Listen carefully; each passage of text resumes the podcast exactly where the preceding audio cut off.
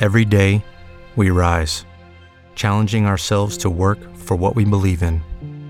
At U.S. Border Patrol, protecting our borders is more than a job, it's a calling.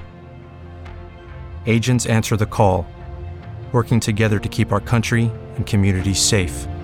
If you are ready for a new mission, join U.S. Border Patrol and go beyond. Learn more at cbp.gov/careers.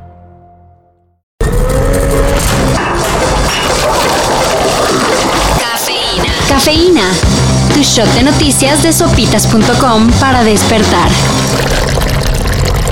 Emilio Lozoya, uno de los principales acusados del daño a Pemex, fue visto el fin de semana en un restaurante de lujo. Esto a pesar de estar bajo medidas preventivas. Porque no está libre. En teoría. Cínico, falso embustero, ¿cómo te atreviste a? Por increíble que parezca, tras la difusión de las imágenes, algunos defendieron lo indefendible, asegurando que Lozoya es libre de transitar por la Ciudad de México.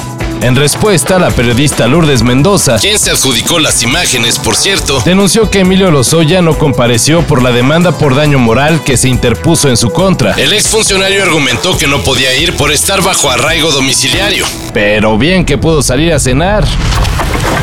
Están viendo y no ven, es lo que la Profepa le dijo a la empresa de espectáculos APM Producciones. Que pese a las actuales condiciones ambientales, creyó buena idea cometer el ecocidio de 25 hectáreas de terreno en Valle de Guadalupe. No más para crear un foro que serviría para el concierto del cantante Cristian Nodal. La marcha de hoy no fue contra el concierto, no fue contra Nodal.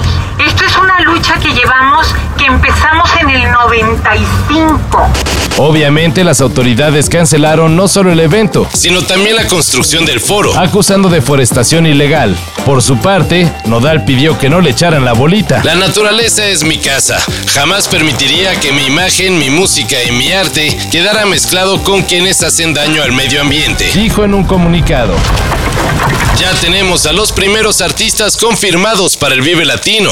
El fin de semana, la organización del Festival de Música Iberoamericana lanzó unos clips con pequeños fragmentos de canciones. Nomás era afinar el oído para descifrar los nombres de quienes formarán el espectacular cartel que se está armando. Y bueno, los primeros son Zetangana, Auténticos Decadentes, Black Pumas, Gary Clark Jr., Residente, Mogwai y Santa Fe Clan. Habrá que estar pendientes de las redes para checar el resto del line-up. Otra vez tira la cuerda Checo Pérez, aceleran Hamilton por la derecha, Checo Pérez por la izquierda, Hamilton tiene medio auto adelante ahora y ahí lo va superando a Checo después de pasar las curvas 12, 13, 14 prácticamente juntos Chacho y ahí va Checo otra vez por adentro recuperando la curva 1, impresionante la maniobra, se mueven los autos. Con un espectacular duelo con el mismísimo Lewis Hamilton, el piloto Sergio Checo Pérez consiguió su tercer podio del año en la Fórmula 1. Entre el mexicano y su compañero en la escudería Red Bull, Verstappen, consiguieron armar una estrategia que mandó al actual campeón hasta el quinto lugar del Gran Premio de Turquía. Esto a solo unas semanas de que la Fórmula 1 llegue a nuestro país. Y se va a poner bueno.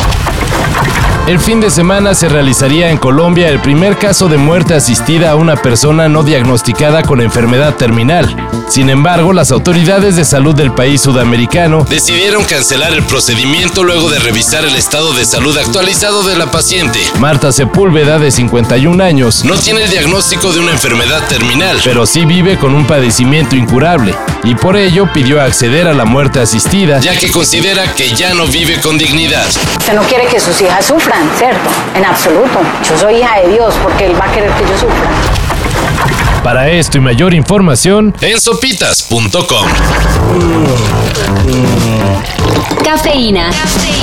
Shot de noticias de sopitas.com para despertar.